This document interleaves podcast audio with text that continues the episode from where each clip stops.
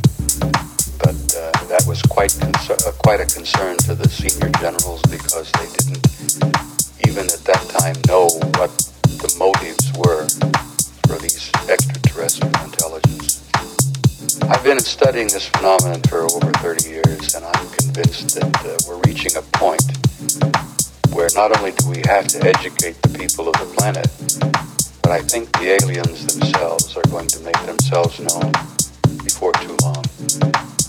Well, there's there's a danger that the public would panic if they haven't been educated. If they haven't been educated. If they haven't been educated. If they haven't been educated. If they haven't been educated. Haven't been educated. If they haven't been educated. If they haven't been educated.